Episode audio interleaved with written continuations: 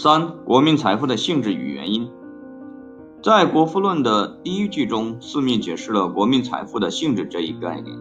这样，他就将自己的观点与重商主义者和重农主义者的观点区别开来。每个国家每年的劳动是这样一种基金，按原始的供给这个国家每年消费的全部生活必需品和便利品。这些必需品和便利品总是由每年劳动的直接产物，或者是由这些产物从其他国家购买的物品组成。在《国富论全书》的很多地方。斯密严厉地指责重商主义者关注金银的积累，以及将金银等同于一国的财富。斯密认为，实际上大部分重商主义者在这个问题上是困惑的。对于斯密而言，财富是产品与服务的年流量，而不是贵金属的累积储备量。他也揭示了出口与进口之间的联系，认识到出口的基本作用是支付进口。此外，在他的开篇语中，他暗示说，经济活动的最终目的是消费。在《国富论》后面的章节中，他就这一立场予以更全面的阐释，这就进一步将斯密的经济学与重商主义的经济学加以区分。后者将生产视为其本身的目的。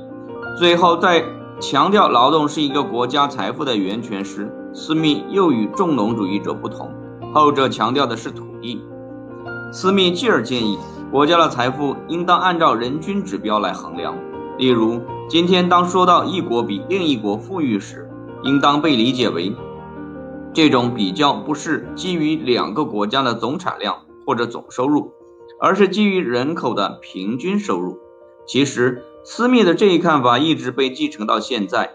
在斯密陈述消费是所有生产的唯一目标和目的的同一段落中。他对重商主义者进行指责，因为在他们的系统中，消费者的利益几乎不变的让给生产者的利益，他们是生产而不是消费，成为所有产业和商业的最终目标和目的。关于国民财富性质的分析就是这些。斯密著作的其余部分，直接或间接的，有时非常间接地探讨了国民财富的原因。《国富论》第一边涉及价值理论、劳动分工、收入分配。第二边涉及资本，它将其作为国民财富的一个原因。第三边研究几个国家的经济史，目的是为了说明早期提出的理论。第四边是关于经济思想与实践的历史，它考察了重商主义者与重农主义。第五边包含了今天所谓的公共财政。国民财富的原因，斯密主张一个国家的财富及我们今天所称的一个国家的收入。取决于一劳动生产力，二有效使用或者生产性使用的劳动者的比例。因为他假设经济体将自动的实现资源的充分利用，所以他只考察那些决定一国产品与服务生产能力的因素。劳动生产力，什么决定了劳动生产力？在《国富论》第一编中，斯密阐述了劳动生产力取决于劳动分工。专业化与劳动分工提高了劳动生产力，是一个可以观察到的事实。在《国富论》出版很久以前，这一事实就得到了认可。但是，没有一个经济学家像斯密那样强调原理。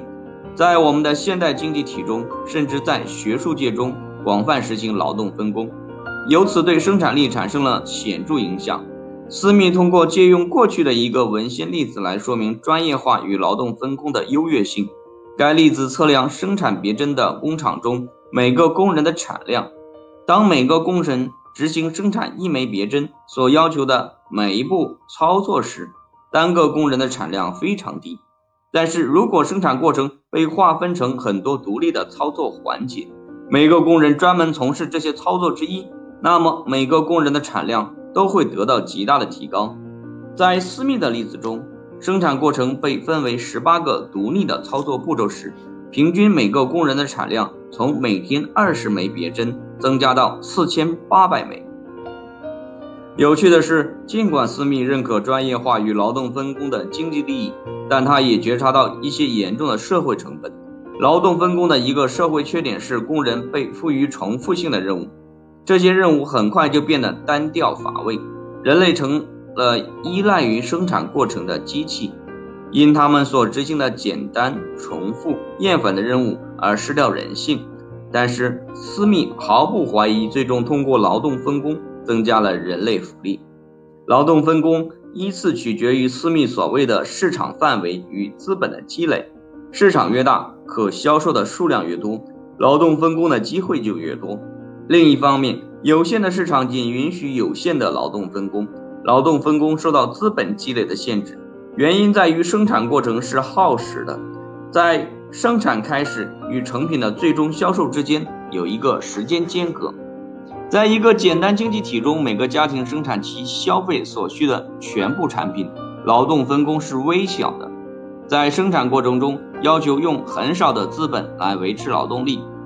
随着劳动分工的增加，劳动者不再为其自身的消费生产产品，在耗时的生产过程中。必须保持一定的消费品储备来维持劳动者。这一定数量的产品来自于储蓄，即私密所谓的资本。资本家的一个主要功能是为了缩短生产开始与最终产品销售之间的时间间隔而提供手段，因此可以使劳动分工的生产过程的范围受到可利用的资本积累数量的限制。因而，私密断定，因为数量积累理所当然的先于劳动分工。所以，劳动分工只能随着此前积累越来越多的储蓄而越来越细分。生产性与非生产性劳动，根据斯密的观点，资本积累也决定了生产性。劳动者与非生产性劳动者之间的比率，斯密区分生产性劳动与非生产性劳动的尝试令其困惑，也反映了其所做出的规范或价值判断。然而，他也表明，斯密意识到经济增长的问题。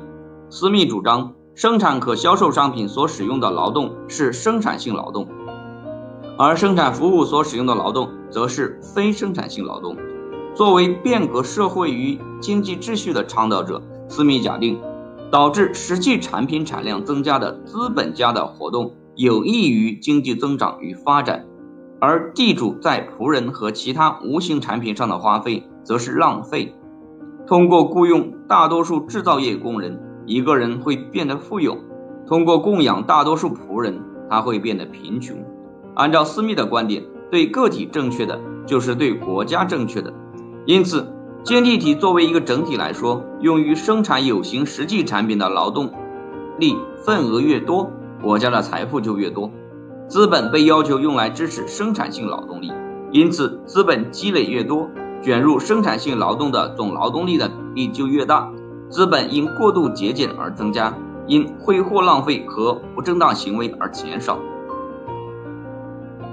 生产性劳动与非生产性劳动之间的区别，也影响到私密关于政府在经济体中作用的看法。就像地主阶级花在仆人和其他形式的非生产性劳动上的支出有害于经济发展一样，一部分政府支出也是如此。